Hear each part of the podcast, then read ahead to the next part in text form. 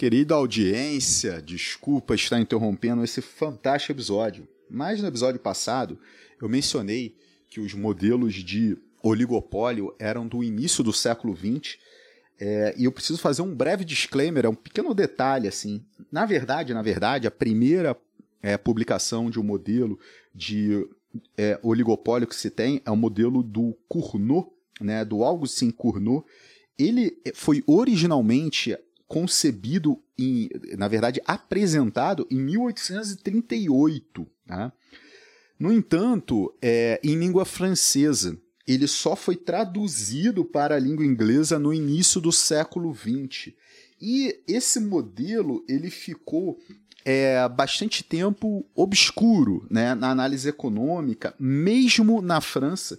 Ele só foi trazido à tona numa publicação de 1883 através de um trabalho de Joseph Bertrand, que também originalmente foi em francês. Então, na verdade, o que nós temos no início do século XX é um grande debate, uma grande intensificação, uma efervescência associada aí tá, aos modelos de oligopólio. No entanto, se a gente for levar em consideração as suas datas de publicação, os franceses já estavam publicando é, textos a respeito né, de mercados organizados em oligopólio no século XIX e você começou a ter debates em língua inglesa que abrangia né, uma comunidade acadêmica muito maior no início do século XX. Tá legal? Pessoal, é um detalhe, mas eu gostaria de corrigir essa informação aí. Tá legal?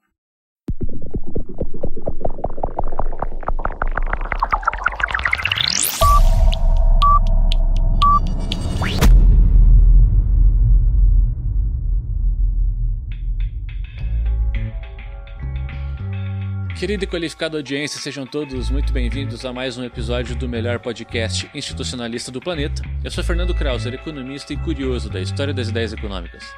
Eu sou Felipe Almeida, professor de Economia da Universidade Federal do Paraná. Eu adoro quando a gente tem convidado, porque perdemos né, a visão do Manuel Ramon de pijama. Exatamente, isso é a realidade. Meu nome é Manuel Ramon, é professor de Economia da Universidade Federal do ABC, e é isso, né? É, é roupa só com visita. Meu nome é Marinde, sou professora da Fundação de Estudos Sociais do Paraná e para ser convidada para os próximos episódios, né? Eu sou a segunda orientando a preferida do Felipe, porque o primeiro sempre vai ser o Fernando. É, é bom que ela tenho sabe disso. certeza que o Fernando fez uma pressão nos bastidores. Algo né? aconteceu, Eu tenho certeza essa que, né, mudança foi que, muito né, radical. Algo aconteceu nessa Essa mudança foi semana. muito radical. Foi, Não, foi. ela, foi, ela foi. simplesmente reconheceu algo que é factual. Simples assim. Não, mas eu, eu, eu, eu, eu gostaria, eu gostaria, né? Eu, eu, eu posso apresentar o veretito. Primeiro o Marinde, Eu- depois o Fernando. eu. Ah, não acredito. É, eu tive que falar isso, eu tive é. que falar isso Meu porque o Fernando caiu. me excluiu das redes sociais nessa semana aí, então, né? Obriguei. É. Aí, aí, ó. Aí. Fernando, não, o Fernando é assim, o Fernando é Ergui barreiras pra não voltar essa semana. É, é vingativo. Fiz love aqui. É vingativo.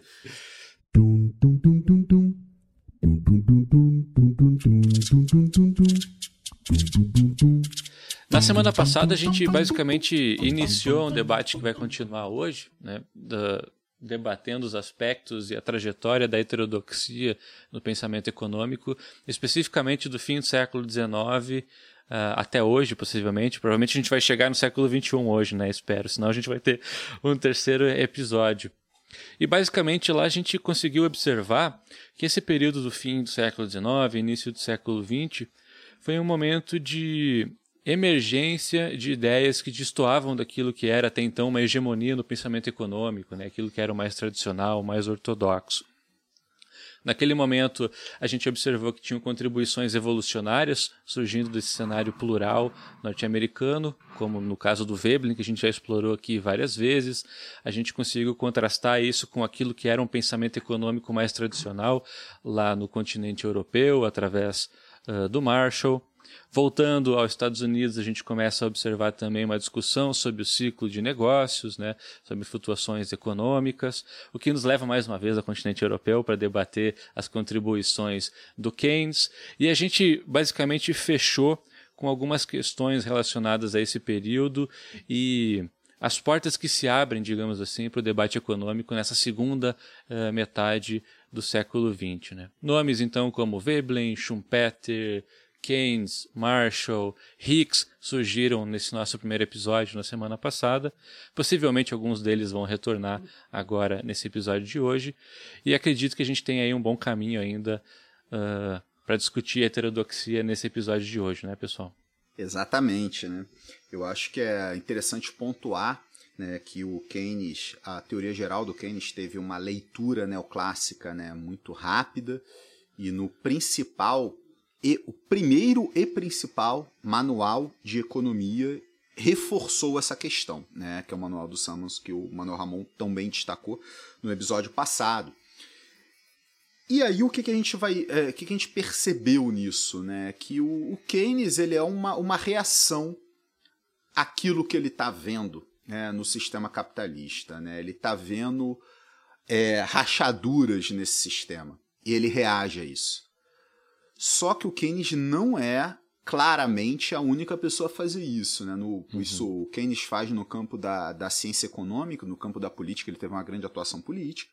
Né? E o, isso aconteceu muito no campo da política e também em território norte-americano. Eu acredito que a nossa audiência já deve ter escutado falar de um fenômeno que ficou conhecido como macartismo. Né? O que, que foi o macartismo? Né? Foi uma perseguição né, a indivíduos que poderiam ser simpáticos né, a questões que poderiam ser classificadas como comunistas em solo americano e isso começa a acontecer na década de 40, mais precisamente em 1945. Pessoal, estou falando do macartismo nos Estados Unidos em 1945, tá? Uhum. Então o que é que acontece? Você começa a ter essa perseguição né, no, no meio do ativismo, você começa a ter uma perseguição no, no meio artístico e também no meio universitário. Né? No meio universitário isso também vai acontecer. Né? Todo indivíduo né, que pode ser enquadrado né, ou enquadrada como né, um subversivo, um comunista, um que está fora das ideias né, do desenvolvimento capitalista norte-americano, esse indivíduo sofria sanções. Né?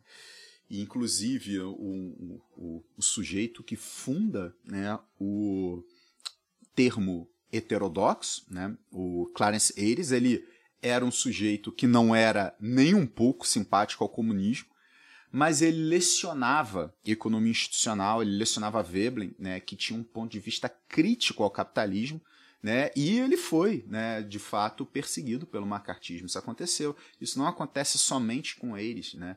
Isso acontece com vários acadêmicos, com várias pessoas atuando na academia norte-americana. Nota, ao fazer isso, você está excluindo do debate econômico todas as pessoas que tinham uma perspectiva crítica a esse sistema de preços, a essa autorregulação, né, a um provisionamento social, pessoa que defendia o provisionamento social, pessoa que defendia né, um Estado mais atuante. Tem uma referência que eu vou deixar aí pro pessoal, né, que é um livro, eu sei que a Marindia adora esse livro também, eu também, que é o a History of Heterodox Economics, do Fred Lee, né, saudoso Fred Lee, que o, o, o, o Fred Lee ele apresenta de uma forma muito clara, ele aborda, coincidentemente, ele aborda né, a Inglaterra e os Estados Unidos, e no, nos Estados Unidos ele é muito claro, olha, o macartismo ele tem um papel muito importante. Né?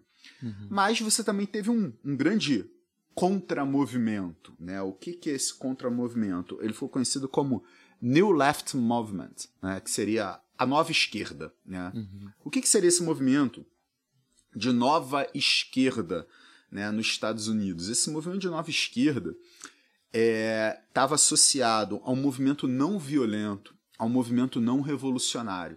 Ou seja, né, um movimento esquerdista, mas que preservaria a ordem social. Né? Era aquele movimento que reagiu ao macartismo, falando: ó, nós não somos nada disso a gente não quer uma subversão aqui, a gente não quer, né, tipo uma uma guerra, né? A gente não quer uma revolução, mas a gente gostaria, né, de uma modificação socioeconômica.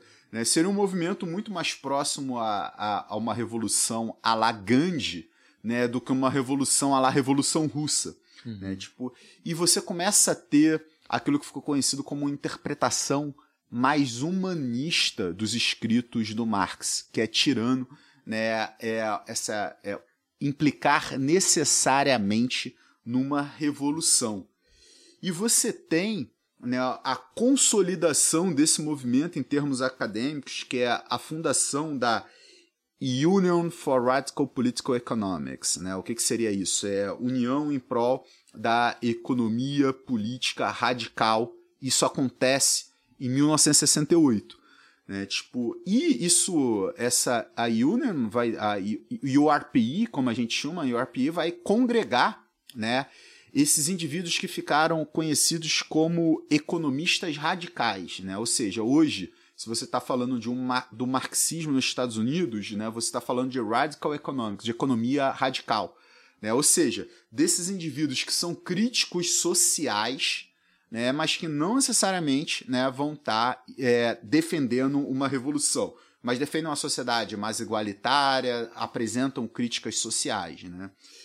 E essa não foi a primeira associação heterodoxa a ser fundada nesse contexto. Né? Os institucionalistas eles foram né, excluídos né, da é, academia norte-americana, não totalmente, mas começaram a ter problemas porque lecionava o Veblen, porque lecionava uma crítica social, e eles também sentiram a necessidade né, de estar é, gerando um ambiente de debate, um ambiente acadêmico, e uma associação muito mencionada aqui foi fundada três anos antes da URPI, a Association for Evolutionary Economics, a AFE foi fundada em 1965. Então, essas pessoas que estavam perdendo espaço na academia acabaram né, fundando os seus próprios espaços e fundam as suas próprias revistas. Né? A AFE funda a famosa e muito citada revista que o nosso podcast, o Journal of Economic Issues, em 1967, e a URPI funda a Review of Radical Political Economics em 1969 e aí chegamos né, na maravilhosa tese de doutorado da professora Marindia Brits, né? A Marindia, ela justamente, né, foi estudar essas revistas. O ponto da Marindia era vou estudar o que os heterodoxos andam fazendo hoje em dia eu vou estudar essas revistas. Marindy, o que, que você achou aí que vale a pena né, pontuar para gente né, em relação a JI e em relação a Review of Radical Political Economics? Então, Felipe, bom, em primeiro lugar, né, falando um pouquinho da JI, é, é, entre os, canones assim do institucionalismo, né, isso é bem engraçado porque é muito ao contrário, tá, da Review of Radical. Você tem principalmente os autores né, canones, os, os, fundadores da teoria, a gente pode dizer, a base tá, da estrutura institucionalista. O Veblen, né, o Thorsten Veblen, o John Commons e o Ayres. E essas teorias são é, utilizadas né, e são base para os pensamentos atuais, né, então, após a, a fundação da JI, né, em 1967, principalmente para falar um pouquinho sobre a questão do. É, agora esqueci o nome, é, dicotomia né, principalmente para a questão da dicotomia cerimonial instrumental. Então, né, muita discussão do Veblen, depois é avançada pelo Eires, para falar um pouquinho como as instituições, que principalmente norte-americanas, deveriam ser a princípio de caráter público, estão sendo tomadas ali, utilizadas né, com fins é, privados pecuniários. Então, quais são as instituições? Questão educacional, questões de saúde, questão de mídia, né, jornalismo, algo bem recente. Você tem discussões também sobre o método, tá? a metodologia de Veblen, Eires. Então, basicamente, aquela discussão entre o individualismo metodológico e o coletivismo metodológico, né? O que explica o quê? É o indivíduo que explica a sociedade, influencia a sociedade, ou é o contrário? É a sociedade que explica o indivíduo, ou é as duas juntas, né? Uma relação ali de mão dupla, de mútua influência.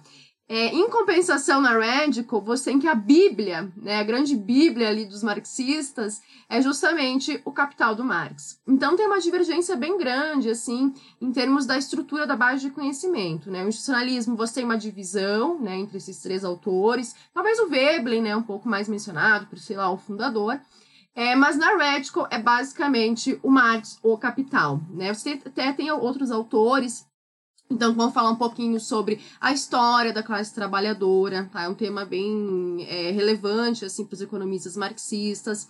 Falando um pouquinho sobre as condições dos trabalhadores, é, questões sobre a queda da taxa de lucros das economias capitalistas, né? A própria é, Review of Radical, então, ela nasce como essa crítica, como né, estudantes, principalmente da universidade ali de Harvard e de Michigan, é, criticando né, o sistema capitalista e a teoria neoclássica. Então, vai ter muita discussão falando sobre né, a queda da taxa de lucros, é, a história da classe trabalhadora, né, as condições de trabalho, tendo lá como canone o Capital do Marx. É, é interessante que essas revistas elas surgem aí num certo momento, podemos dizer isso. Temos esse fluxo do ou essa é, imposição, vamos dizer, fora da disciplina, que é o macartismo, né? Ou seja, para todo mundo, quando olha, ah, qual que é o estado da arte da economia hoje? É, ninguém pode dizer, não, é, o que temos aqui são as abordagens ou as teorias que passaram pelo crivo empírico, né, pelo crivo, da, ou seja, o que temos agora é a melhor economia possível, né, como qualquer abordagem científica, não, aqui nós temos aqui uma determinação externa da economia dizendo o que deve e o que não deve ser estudado, né, que é o macartismo, dizendo: olha, essas coisas que não têm ou não, não, não colocam a hegemonia do mercado como central, não nos interessa. Essas coisas que estão falando sobre reforma, sobre revolução, não nos interessam e devem ser eliminadas. Né? Uhum. Nós temos esse processo e nós temos, na década de 70, esse refluxo liberal. Né? Esse refluxo liberal. Já estamos pensando aí numa, numa, numa certa é, perda de fôlego das políticas keynesianas, né? É, que, que, dizer assim, é, padrão de acumulação fordista começa a entrar em, em, em, em descenso, né? E como uma resposta a isso, a essa emergência, é, essa renovação liberal, que seria o neoliberalismo, nós temos no mesmo período essa emergência dessas revistas, né?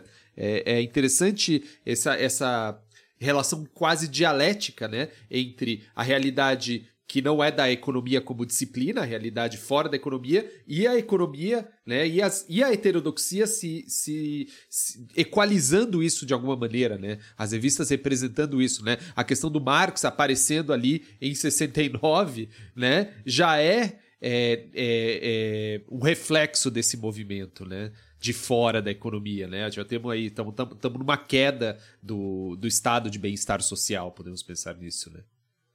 Posso fazer uma outra pergunta com potencial idiota? uh, Pô, tu fez uma pergunta sensacional semana passada, achando que tava fazendo pergunta idiota, cara. Para com isso. Não, mas existe sempre essa potencialidade. Aí. Espera terminar. Deixa eu fazer pergunta primeiro, depois você fala isso. Não, a gente está falando aqui do macartismo como um dos. Uh, um dos fundamentos desse, eclipse, digamos assim, da crítica ao sistema capitalista e, consequentemente, um, um, eclipse também da heterodoxia, né? Que boa parte da heterodoxia vai fazer, vai ter esse papel crítico, né? Uh, mas eu estava pensando também especificamente sobre a perspectiva evolucionária na ciência econômica, né? Que aí se inclui a economia institucional. Uh, durante essa primeira metade do século XX, a gente também teve uma série de movimentos políticos uh, eugenistas, digamos assim, né? Isso de alguma maneira vocês acham que pode ter impactado o pensamento evolucionário nas ciências sociais e humanas? Obviamente aqui eu estou falando de um evolucionismo equivocado, digamos assim, né? Não aquele evolucionismo vebleniano. Vocês acham que do mesmo modo que o macartismo influenciou esse pensamento político da economia, esse, essa, esse pensamento político eugenista pode ter influenciado também o eclipse do pensamento evolucionário? Nas outras ciências? Eu, eu acho que sim. Eu falei que podia não, ser não, idiota. Não, mas é, tem toda a... Pô, foi, foi super Quando boa você fala... É, aí, eu tenho experiências pessoais, né? Quando você... Eu apresentei várias vezes em congressos a perspectiva pós-darwiniana, darwiniana, darwinismo generalizado, a primeira coisa que vem, a primeira pergunta que vem várias vezes é: não, mas isso é darwinismo social. Mas qual a relação disso com o darwinismo social? Né? Que é essa que você está dizendo que é essa perspectiva eugênica, né? É, é. Porque realmente contaminou essas perspectivas é, de supremacia né? É, racial, podemos dizer, lá no início, lá, lá na, no, no primeiro terço do século XX, né? E isso, de alguma maneira, afetou grandemente as ciências sociais. Nós temos aí, por exemplo, a própria antropologia, a própria antropologia, ela se recria, porque ela era uma das bases disso, né? A antropologia evolucionista, né? É, então, se aí com, sei lá, com Franz Boas nos Estados Unidos, se traz outro tipo de antropologia. Você vai pegar uma antropologia francesa que não estava contaminada com isso, mas a antropologia inglesa, é, lá do Morgan, do Taylor, isso aí foi deixado de lado, né? E a gente repete isso, né? É, esse talvez seja um problema, né, da, do, de, é, da conexão entre as disciplinas, né, e entre o meio social um pouco maior, que é trazer uma abordagem evolucionária com esse histórico de como foi é, é, pensado ou utilizado o termo evolução na história, né? É, primeiro, a uhum. evolução como progresso e segundo, a evolução como justificativa né, para a diferenciação é, do, dos seres humanos. Então, é, esse é um grande problema que a gente. Até o termo evolucionário é utilizado, em vez de evolucionista, geralmente, para tentar uhum, fazer essa separação, uhum. de alguma maneira. Entendi. Bom, Fernando, é, eu acho que foi muito bem pontuado. Tem uma questão política e tem uma questão metodológica, né? o, o evolucionismo, né, evolução tal, foi muito associado também a, ao nazifascismo, né, cara? Uhum. Tipo, então, assim, é, você tinha um, um, um, problema dado à má utilização né, da análise evolucionária. E isso não necessariamente é, suprimiu né, a economia de fazer análise evolucionária, mas as análises evolucionárias se tornaram mais veladas. Né? Exatamente. Uhum. O, o, título original do Teoria da Classe Ociosa era Teoria da Classe Ociosa, um estudo da evolução das instituições. Esse subtítulo foi suprimido já na segunda edição. Uhum. Né? Tipo, então, muitas vezes se evitava, se fazia análise evolucionária, mas se evitava é, utilizar o termo evolução, evolucionário, para fazer essas análises para evitar né, associações terríveis isso. aí, né? Então isso torna hoje o nosso estudo desse período, nossa, muito mais complicado. Sim. Mas em, em relação à perspectiva dos institucionalistas, sim, esse, esse rótulo foi é, assim, você teve, uhum. né, que a, aqui a gente está sendo, né, super gentil e a gente está falando de um ambiente plural que os institucionalistas foram excluídos. Mas você teve uma guerra sangrenta né, entre os neoclássicos norte-americanos e os institucionalistas pelo mainstream. Entendeu? E se tentavam taxar adjetivos negativos aos institucionalistas e muitas vezes se conseguiam por tudo que estava acontecendo. E, e outra sabe? coisa, o Schumpeter, ele de alguma maneira ele é, é, foi muito crítico aos institucionalistas, né? E, e foi, é, foi. é, muito curioso, né? Nesse momento, ele fala: não, essa perspectiva evolucionária não, não, não, não, não me interessa, tudo, mas a, hoje em dia os chupiterianos são conhecidos pela perspectiva é. evolucionária neo-chupiteriana. Quando se fala em economistas evolucionários, os neo-chupiterianos é normalmente o, o que está na ponta da mas, língua, né? No Brasil. Como, é, aí é, você tem que isso, ler isso. esse autor no seu momento, né? Porque essas críticas estão do Schumpeter são justamente no momento que ele queria ir para Harvard, né? Então, para ir para Harvard, ele tinha que se posicionar contra esses outros caras que compartilhavam o mainstream, que eram os institucionalistas. Né? Então, é, é uma ah. crítica interessada, né, no fim das contas. É. é, mas ele usava o paradigma evolucionário, mas nota, Ramon, o que a gente destacou né, no nosso segundo episódio sobre o, o, o debate da, da, dos termos, o episódio Chananã, tem coisas que você não pode criticar no mainstream, né, para ser aceito. O Schumpeter não critica o livre mercado. Em nenhum momento ele faz isso. Aí você vai falar, ah, não, mas tem fulano, ciclano. Se você for mencionar alguém na perspectiva schumpeteriana criticando o livre mercado, está falando de neo-schumpeterianos. A gente está uhum. falando do Schumpeter. O Schumpeter não critica. Né? Então ele é aceito, mas ele preserva alguns elementos ali né, do, é, do do seu passado austríaco. Do é, é, exato, que, que é o que os austríacos preservam também, que é o que a economia comportamental preserva Exatamente. também. É, ah, economia comportamental, puta metodologia tal, legal, traz uns insights bacana, mas a economia comportamental não está mudando tanta coisa assim. Hum. É, tipo, sabe, o, o impacto da economia comportamental no mainstream, ele é muito mais reforço de características no mainstream do uhum. que de uhum. ofertar é, de fato uma nova perspectiva, né? Então, um pequeno desabafo é. sobre E apesar da, dessa disputa, então, né, que houve entre os institucionalistas e o Schumpeter, é, mais recentemente você tem uma aproximação, né, dos neo-schumpeterianos com a economia evolucionária dos institucionalistas então, né, o Sul e o Inter, né, a Penrose, você tem uma fusão, é, principalmente nas revistas mais interdisciplinares, né, e que não são específicas para uma dada escola de pensamento, como, por exemplo, a Cambridge Journal. Então, você tem discussões ali, né, tem até o Hodgson, né, se confunde um pouquinho ali no sentido de o que é economia evolucionária, né, ele inclui, inclusive, é, é, o institucionalismo, né, e a economia evolucionária dos neo-schumpeterianos. E outro ponto que é bem interessante destacar, né, que eu, eu escutei um episódio que vocês falaram um pouquinho sobre a nova economia institucional, é que esse é um ponto chave de crítica das escolas heterodoxas. Então você tem os marxistas, você tem os institucionalistas, né, principalmente, e também os pós-keynesianos tecendo críticas à nova economia institucional, então principalmente o Douglas North, né, o Williamson, e o Herbert Simon, que esclareceu o conceito, inseriu na economia o conceito de racionalidade limitada, é, que é né, inserido inclusive na, na, economia comportamental, também é um ponto de crítica, tá? principalmente dos institucionalistas é, e dos é, marxistas. Então, né, dá para ver que a economia comportamental, o início da economia comportamental, também é um ponto de crítica entre as escolas heterodoxas. Pô, quer ficar, ah, se quiser ficar falando mal da economia comportamental, eu também Posso falo. falar? Não, eu vou falar.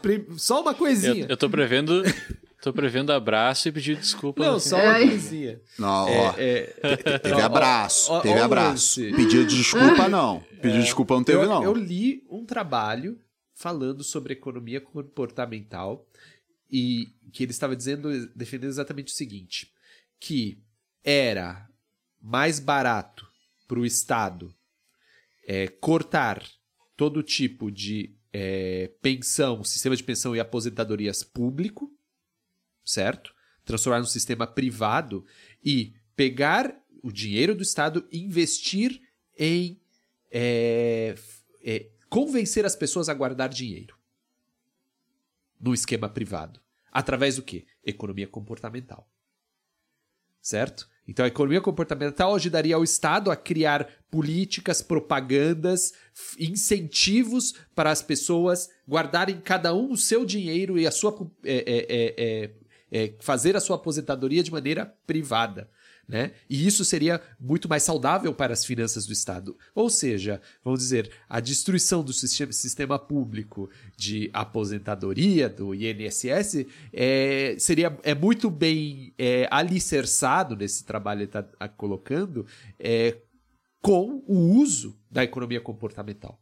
Porque a gente entende, é, ah, o cara vai gastar agora em vez de economizar para não sei quantos anos para frente. Então, como a gente faz para que isso é, não aconteça, né? A gente tem que saber essas, esses problemas, né? Que a economia neoclássica não pensa, porque acha que o cara é um, é um agente racional. Mas veja esse uso da compo economia comportamental como se presta exatamente ao que, no fundo, vocês estão fazendo, né? A entender o mercado como melhor forma de alocação de recursos, né? E o agente individual fazendo isso. Ah, mas o agente individual é isso, tem problema de racionalidade, ele comete erros. Bom, o que, que o Estado vai fazer? Resolver esse problema. O Estado, sabendo disso, ele consegue atuar junto com a economia comportamental para que todos nós tenhamos a nossa aposentadoria privada. Então, só essa notinha de rodapé. É que Já que é para falar economia... mal, nós falamos mal. É que o foco da economia comportamental, querendo não, é racionalidade, né? Então, assim, ok, o ser humano tem desvios dessa racionalidade, mas ele sempre vai voltar. Então, a gente precisa de instituições que, né, façam com que a gente volte à racionalidade, né? Que a gente seja o máximo possível, uma parte do tempo racional. E a economia heterodoxa vai criticar, né? Inclusive, assim, se você tem as definições negativas, né, da, da heterodoxia, um dos pilares que a heterodoxia critica é a racionalidade. Então, é, não faz muito sentido né, inserir ali a economia comportamental como uma escola heterodoxa, tá? Porque justamente a, o pilar crítico né, da heterodoxia é um dos pilares que a economia comportamental usa, que é a racionalidade. Exatamente. Por isso eles são mainstream, né? E a heterodoxia nunca vai ser. É. Exato. Pessoal, a gente falou bastante de neo-schumpeterianismo, né? Isso nos remete ali à, à década de 70, né? Década de 70 que a gente viu no episódio passado, a gente começa a ter a ascensão do pós-keynesianismo, né? Muito pelo trabalho da fantástica John Robson, né? De é, uma conexão muito grande com é, os norte-americanos, e aí surgem nomes como Paul Davidson, surgem né, é, toda um conglomerado né, pós-keynesiano que vai estar tá culminando, nesse caso não existe uma associação, né, mas eles fundam o Journal of Post-Keynesian Economics em 79. Né. Ali na década de 70 também tem a ascensão do neo-schumpeterianismo. Né. Mas de onde surge isso? E aí eu vou colocar aqui na é, para a mesa né, um argumento que me convence em partes. Né? E esse argumento que me convence em partes é colocado pelo professor Paulo Bastos Tigre, numa, num artigo publicado na Revista Brasileira de Economia, se chama Paradigmas Tecnológicos e Teorias Econômicas da Firma, que ele vai segmentar muito a teoria da firma em é, de acordo com a organização das firmas que se vê em determinado momento histórico. Ele vai falar, olha, a economia neoclássica ela tem a organização das firmas dado pela primeira revolução industrial britânica, ou seja, a economia neoclássica está olhando para a organização das firmas da economia política clássica. Né?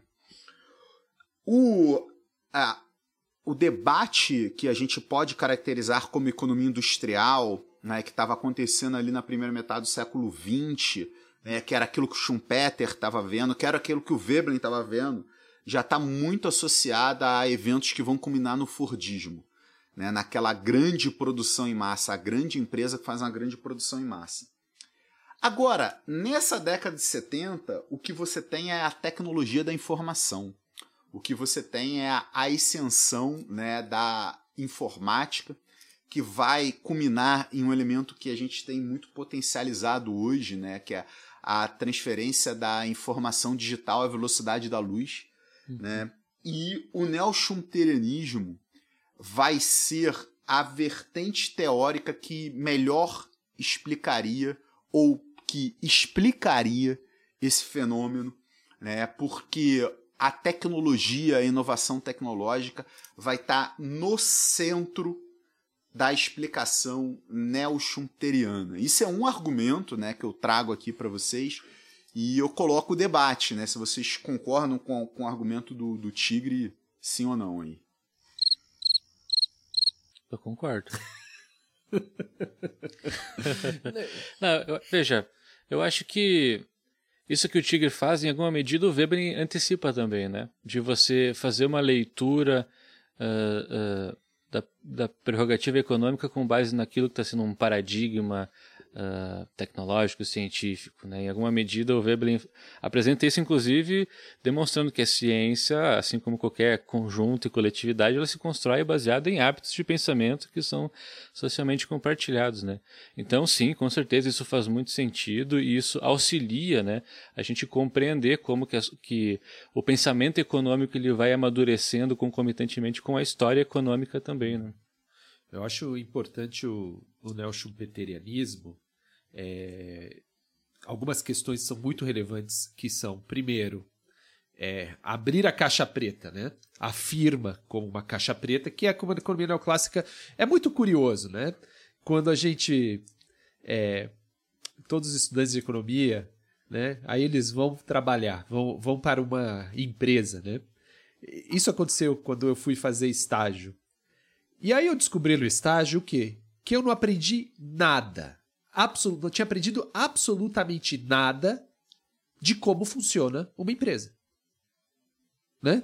Porque empresa, para o economista, é uma coisa externa. Nós sabemos modelar um comportamento da firma, mas a gente não sabe o que acontece dentro da firma. Como são as tomadas de decisão da, da firma? É uma hierarquia? Como funciona? O que, que é o, como ela se comporta internamente? Não, né? O Rosenberg, que é um autor é, da linha, né, o Schipper, ele fala, é uma caixa preta.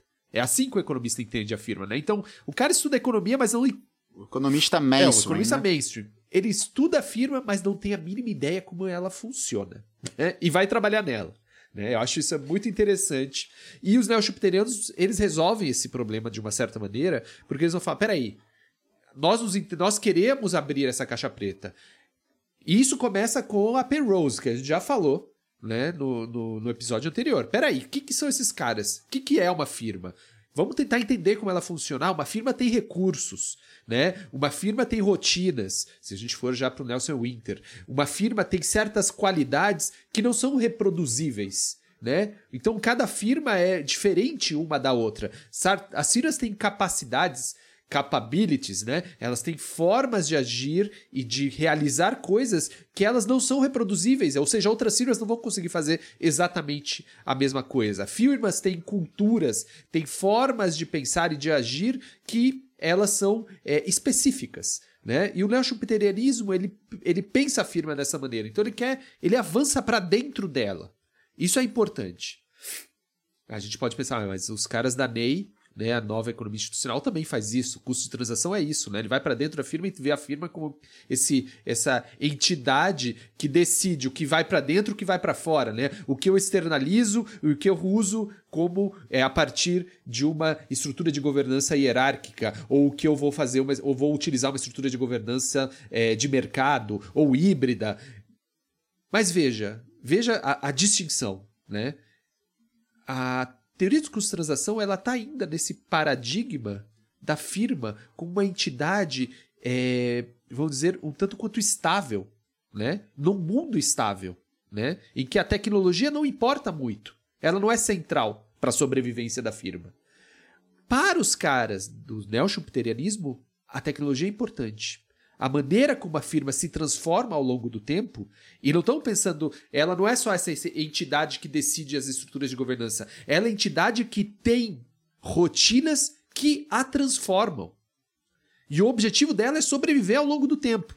Né? Ela não vai maximizar lucro, ela busca lucros satisfatórios, certo? E tenta as melhores estratégias possíveis para continuar existindo né? continuando tendo esses lucros satisfatórios. E aí vem a questão da inovação, né?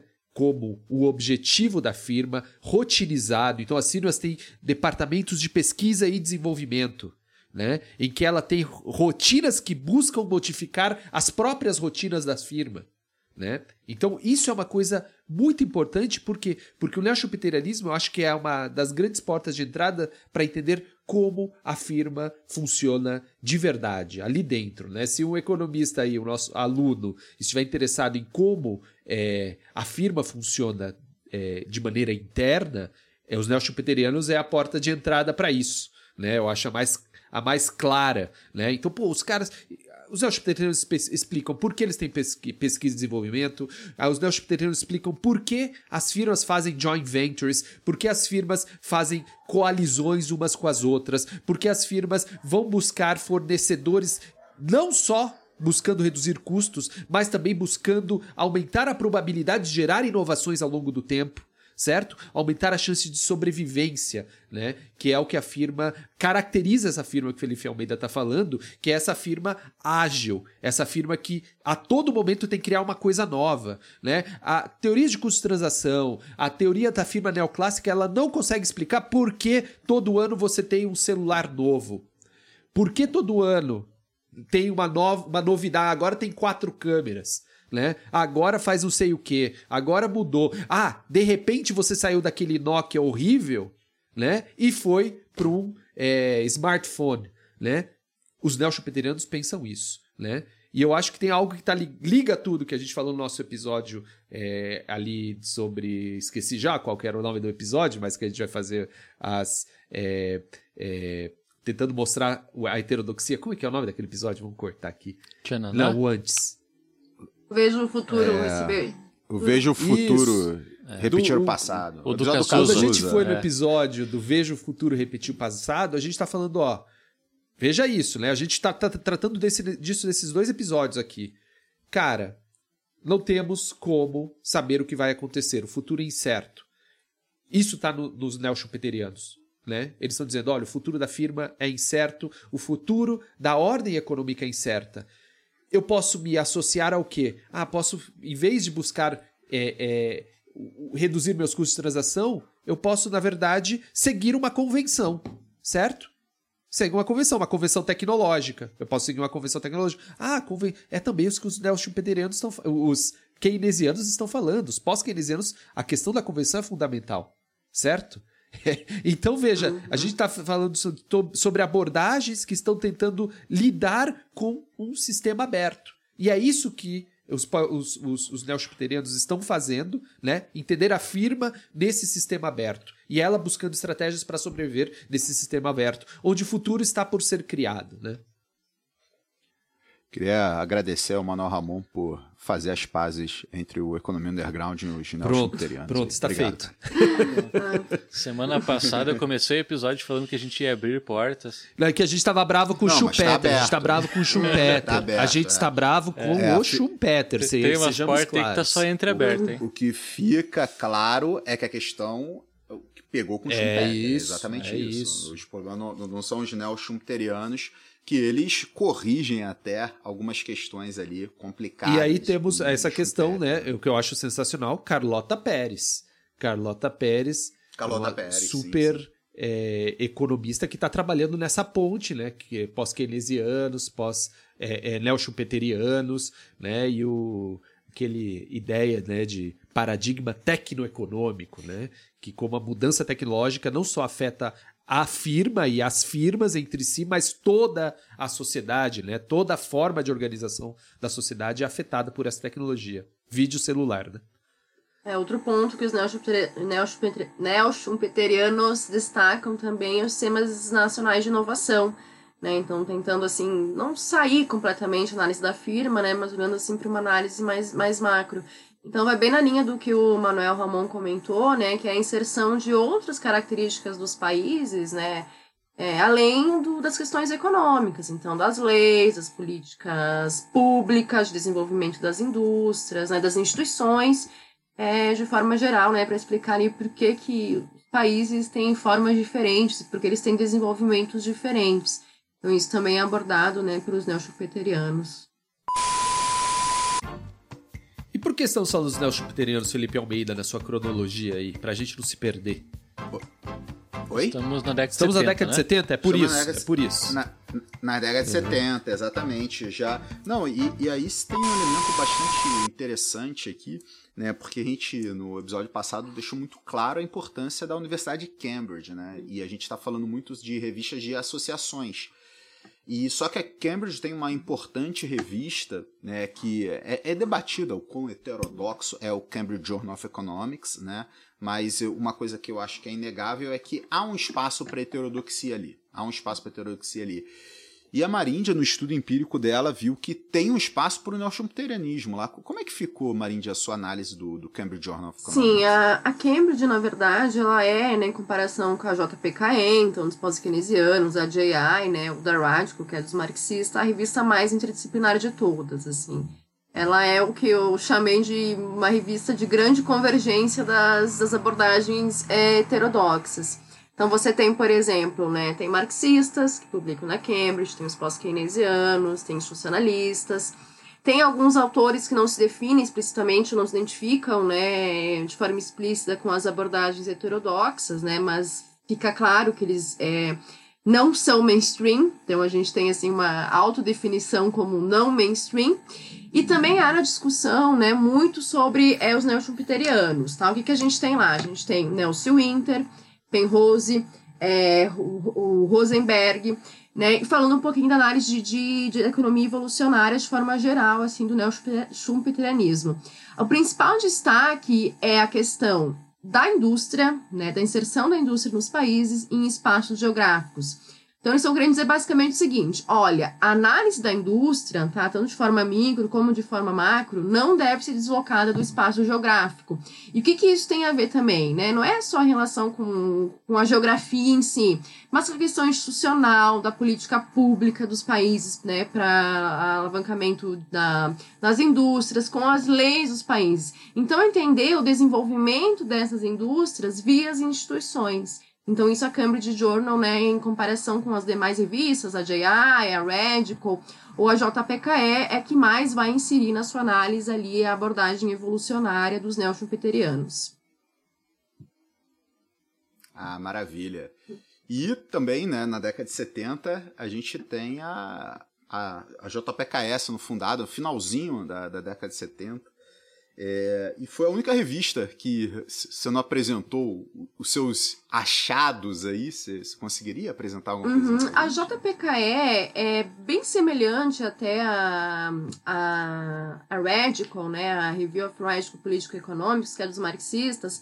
Ela tem lá quando a grande obra canone, né? Ou assim, a, a Bíblia né, dos pós-keynesianos é a teoria geral né, do Keynes de 1936. Então, assim que você tem essa obra como é o texto central para a construção das teorias pós-keynesianas.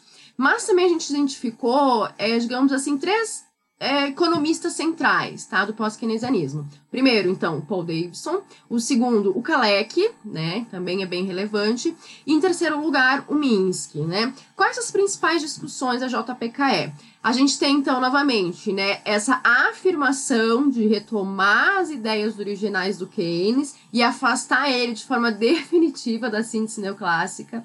Tá? Então, é uma crítica né, que, que eles têm é, a essa... É, a essa. Não ia falar cheio do mainstream, mas não é. é a essa, esse uso né, errado e, e errôneo uh, das ideias do Keynes pela síntese neoclássica.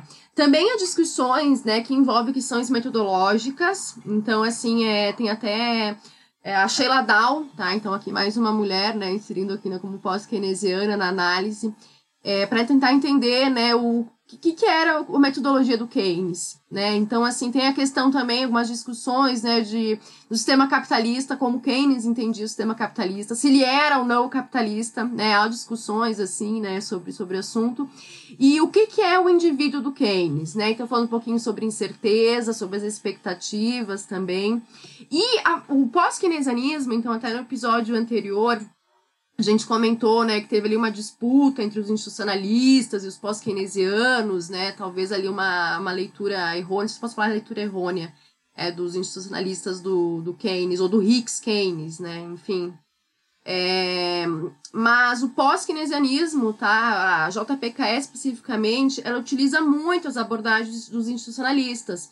Então, por exemplo, classifica o John Galbraith como um institucionalista. Então, a gente tem uma convergência também, né? Então, assim, na Radical, né, é o Marx e é pouquíssima interdisciplinaridade. O foco é só no Marx e nas ideias marxistas. Na JPKE, tem então uma maior conversa entre os economistas heterodoxos, né? A gente tem assim uma relação. Então, por exemplo, a gente tem o uso dos pós-keynesianos pelas ideias evolucionárias, né?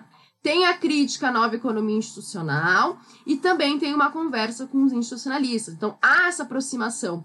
O contrário não acontece na JI, que é a revista dos institucionalistas. Você não tem né, o uso das ideias keynesianas, né, o pós-keynesianas, é, na, presente na, nos artigos que são publicados na JI. Uhum. Maravilha, maravilha. E é importante lembrar, pessoal, que assim, a, todo esse levantamento empírico da Marinha foi feito via bibliometria, né? Então, sempre que ela está mencionando algo, assim, é representatividade estatística, né? Uhum. Claro que se você for pegar assim, se você for ver, ah, não, mas eu achei esse artigo lá na revista que é, não tem é, tá diferente do que a Marinha falou, não. Mas é que estatisticamente esse artigo sobre essa temática ainda não é representativo naquela revista. Pode até vir a ser, né, em algum momento. Perfeito. É, e aí a gente, eu acho que a gente enfatizou muito claramente o institucionalismo, que tem sido o nosso grande objeto de debate, é o motivo pelo qual a gente fundou a Economia Underground, né? Hum. Mas a gente também tem duas outras linhas heterodoxas muito bem caracterizadas nesse debate na, ao longo das duas últimas semanas, né? Que é o pós-keynesianismo e o neo-schumpeterianismo.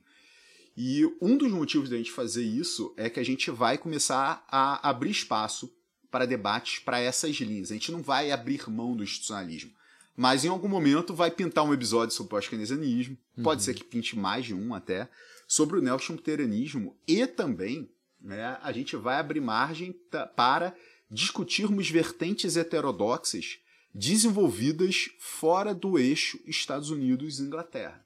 Né, vertentes heterodoxas desenvolvidas, por exemplo, né, em território nacional. Não aplicações dessas vertentes inglesas ou é, norte-americanas, né, mas também discutir né, vertentes latino-americanas e vertentes nacionais. Né, isso também vai acontecer aí ao longo é, do ano de 2021. Isso, né? É, é, o que a gente oferece aqui, ou tentou oferecer, é essa referência inicial, né? Para que os, os ouvintes tenham essa referência como algo que os prepare para esses debates que vão chegar. Obviamente, é uma. É, ela é sempre insuficiente, né?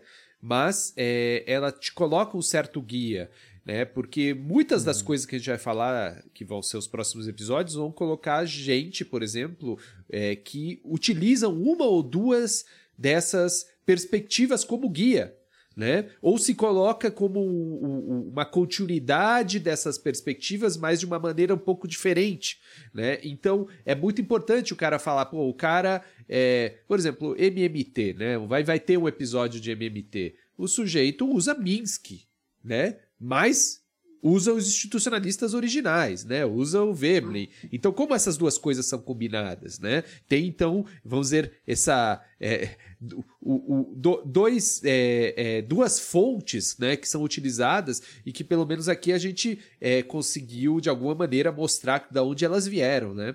É, que eu acho que isso é importante. Foi uma grande introdução de dois episódios. Uma introdução de duas semanas para uma discussão que vai acompanhar a gente por um bom tempo, provavelmente. É, né? é. é foi um big picture, né? É. Tipo, foi assim, a gente deu o panorama geral, depois a gente vai se especificar em alguns pontos, assim. É isso. Perfeito.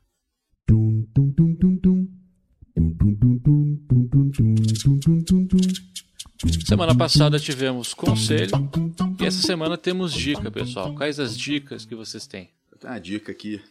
Quando você vai ficando mais velho, você começa a procurar por filmes, a categoria documentários se torna fantástica. Não sei se Manuel Ramon concorda Sim, comigo, mas se torna a categoria fantástica. Né?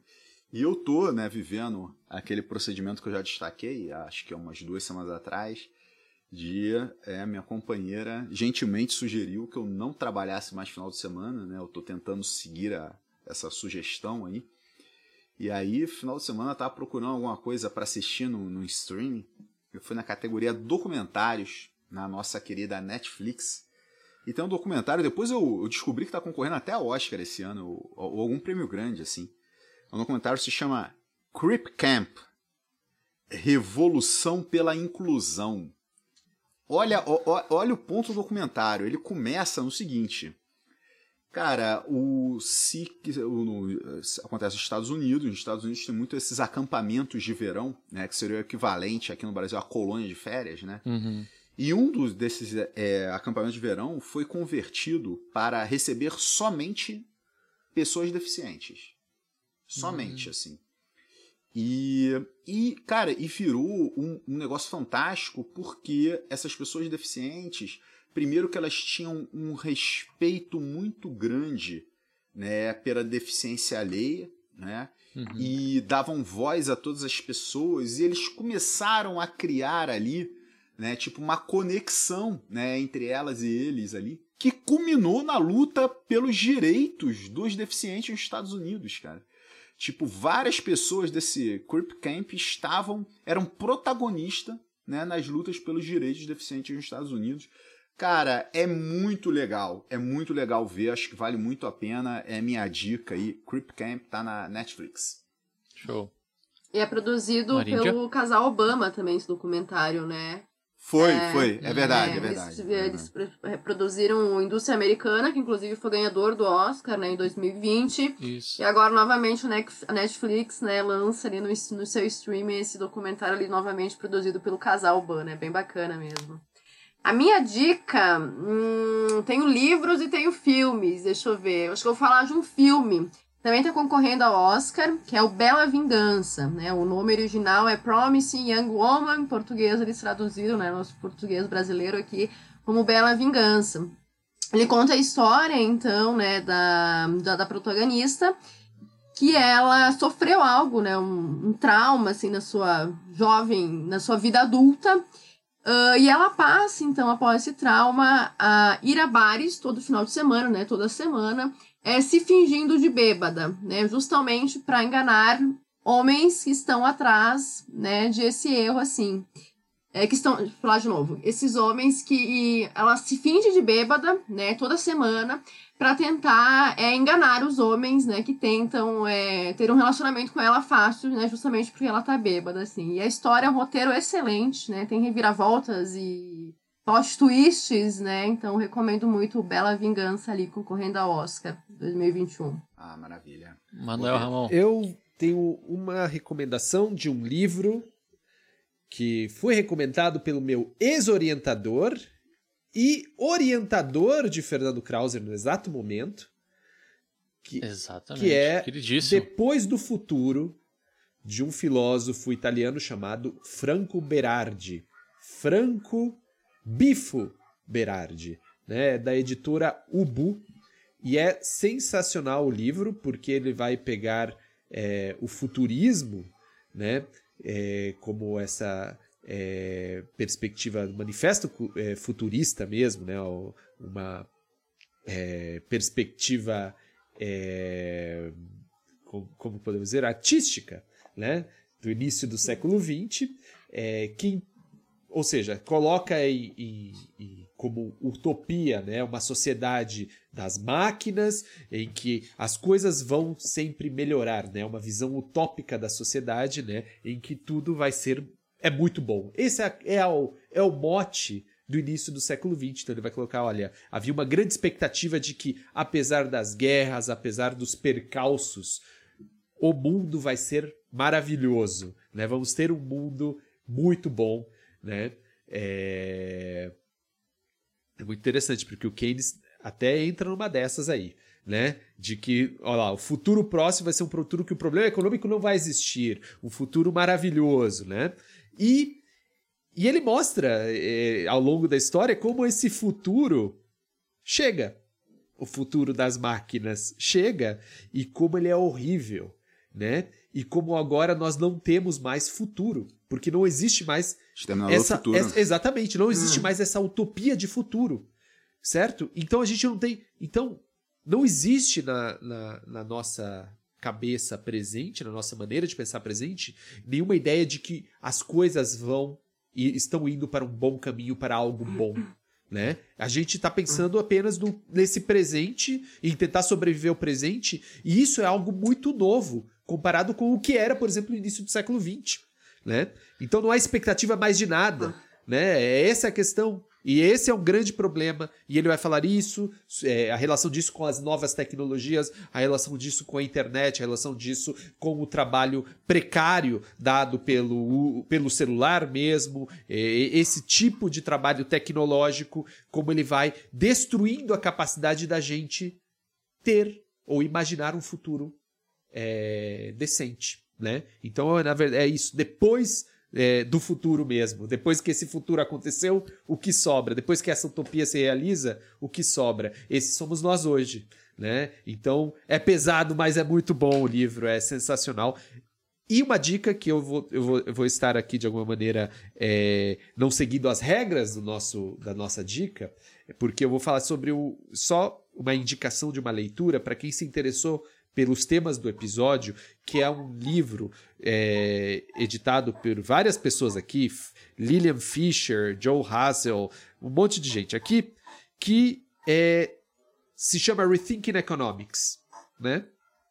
Que é de um grupo. né, de uma organização, Rethinking Economics, uma introdução a uma economia pluralista. É um livro da Routledge. Ele é muito legal porque o que é o livro? Basicamente, chamaram um especialista de cada área para dizer o que sua escola faz. Explique essa escola. Então, vamos lá, os pós-keynesianos estão aí. Tem o Engelbert Stockhammer falando o que é pós-keynesianismo, tem o Alfredo Saad falando que é economia marxista, temos a economia austríaca aqui também, é, institu economia institucional quem fala é o Geoffrey Hodgson, é, e temos economia feminista, certo? Economia comportamental e economia da complexidade, economia cooperativa e economia ecológica. Então é muito legal porque são pequenos artigos né, de especialistas do campo dizendo, ok, o que a sua escola, como ela pensa. Então, quem quiser uma introdução um pouco menos introdutória, talvez, do que a gente fez, isso é uma dica é, relacionada ao nosso episódio de hoje. Bacana. Posso dar dica também? Não sei. Deve. Não sei, não sei. Eu vou reforçar a dica do Manuel, então, sobre o Depois do Futuro. Também estou lendo, fica aí minha recomendação. Eu também tenho uma dica que é um pouco menos erudita, que é de vocês, que é de um filme, talvez vocês lembrem, o Stand By Me. Se não me engano, aqui no Brasil ele ficou conhecido como Conte Comigo, uma coisa assim. É. É, eu lembrei dele Pô, esses puta- dias, puta reassisti, clássico. Tu não pode dar essa dica, não. reassisti Não pode dar essa semana. não é da Porque sua tu época. vive criticando que nós somos velhos, mas esse é da nossa época. Não, mas esse filme é muito bom. É. Eu não critico você, eu só tiro onda. Mas o ponto é que é muito interessante, porque a última vez que eu tinha assistido esse filme eu era criança ainda. Ontem. E eu tinha uma, uma noção Ontem. bem. Ah, é uma, uma aventura. Ano não passado. Agora, re- olha, agora reassistindo. Olha, olha a nossa doce vingança aqui. É. Agora, reassistindo, eu percebo que, porra, é uma temática bem mais adulta do que aquela que eu tinha na minha cabeça, assim. Pô, os moleques passando por uma série de crises existenciais, né, indo procurar um cadáver. Porra, é uma é uma história bem interessante, assim. Eu acho que é um clássico do cinema e as pessoas devem assistir. É uma história sobre amadurecimento, né? É, exatamente. é. E é interessante porque ele é um filme da década de 80 que retrata uma memória da década de 50. Então é o passado dentro do passado, assim. Pra quem quer assistir hoje é bem interessante. Eu posso trocar minha dica? Dar uma dica de livro em vez de filme?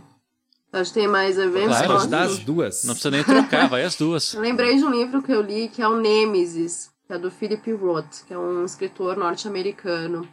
A história se passa em 1944 e tem alguns pontos em semelhança com o que a gente está vivendo hoje na pandemia, né? É, então, ela se passa em 1944 nos Estados Unidos e a gente tem um jovem, né, que trabalha como é, instrutor de educação física, assim, né, para nas escolas. E nesse momento, em 1944, né, eles estão vivendo um momento bem peculiar, que é a pandemia, né, ou enfim, a doença da poliomielite, né? Então eu acho que faço também uma conexão com esse documentário que o Felipe falou, que é o Creepy Camp, né, que alguns também dos esse pessoal sofre de poliomielite, né, que a gente sabe que não tem cura. E naquele momento, em 1944, a gente estava mais ou menos como a gente está agora, né? Não tinha vacina, não se sabia é, como que ocorria a transmissão de poliomielite, né? E esse protagonista, ele é jovem, né, e judeu. Então ele tá vendo os amigos dele indo pra guerra, né, pra Segunda Guerra Mundial, né, lutar contra os alemães. Mas ele não pode ir porque ele tem miopia, né? Então ele foi dispensado. Então, ao mesmo tempo que ele sente essa culpa de não poder estar ajudando os amigos, ele também sofre sua própria guerra, né? Quer ver os alunos deles, as crianças, ah, ao meio desse desconhecimento que se tem sobre a poliomielite, né? Como se transmite, enfim, sem vacina, né? Sem expectativa nenhuma, assim. O bom, né, que a gente sabe que hoje tem vacina para poliomielite, né? Então ali dá, dá, um aconchego no coração, né? Porque a nossa hora vai chegar também para vacina da Covid. E a dica Devagarzinho, né, mas pro, chega. pro cenário atual É. de terraplanistas é que, por favor, se vacinem também. Essa é uma dica importante. Nosso, né? nosso público não é, Não não é. precisa fazer isso. Não precisa. É, né? é, nosso é. público está com tudo. É outra, É galera, né? É isso? Tá bom. Pessoal, vou puxar os abraços. Vou mandar um abraço aqui pro Rede nosso... social, rede social, rede social. Dado que eu já gravei uma interrupção, farei uma segunda, né? É, o que acontece é o seguinte, pessoal, a gente tá aumentando a nossa presença em redes sociais. E aí, depois da gravação é, desse episódio, nós fizemos um Twitter para né, o nosso podcast aqui, o Economia Underground. né? Então, lá no Twitter, o nosso nome é Economia Underground Podcast, né? O nosso nick é ecounderground. Nós iremos divulgar é, os nossos episódios lá no, no nosso Twitter, mas não só isso, né? Nós também é, iremos é, fazer menções aos nossos episódios antigos, qual eram os, o contexto desses episódios e tudo mais. Então, se você não nos acompanha desde o início, nos acompanhar lá no Twitter pode ser uma boa. E outras novidades vão surgir lá, por favor, fiquem ligados. Arroba Eco Underground no Twitter. Grande abraço, pessoal. Lembrando a todos, nas redes sociais, no Instagram nós somos arroba Economia Underground e no Facebook nós somos Economia Underground Podcast. Vou puxar os abraços, vou mandar um abraço aqui pro meu querido orientador, meu querido atual orientador, Paulo Sérgio Fracalanza. Ah, eu reforço o abraço pro professor Fracalanza, porque aturar Manuel Ramon, depois Fernando Krauser, Fracalanza, muita força, hein? Vai passar. Também então. Então, abração pro meu orientador ainda. Sempre não tem ex-orientador. Sempre fica essa orientação é, pelo resto da vida.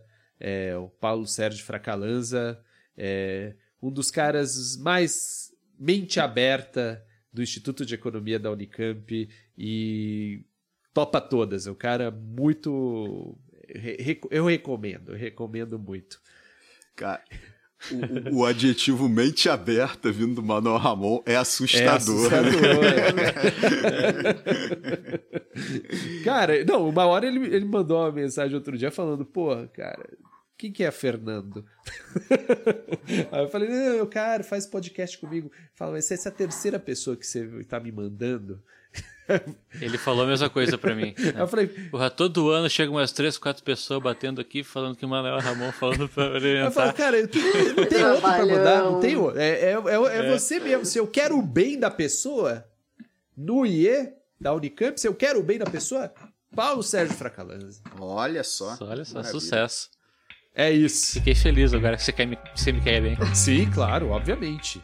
E não quero que você seja despedido Mas... do nosso podcast também. Eu vou... Ah, isso aí eu já tenho dúvida. Eu vou estar contra, eu já não sei. Vamos ter a reunião do conselho em breve aí. Maríndia.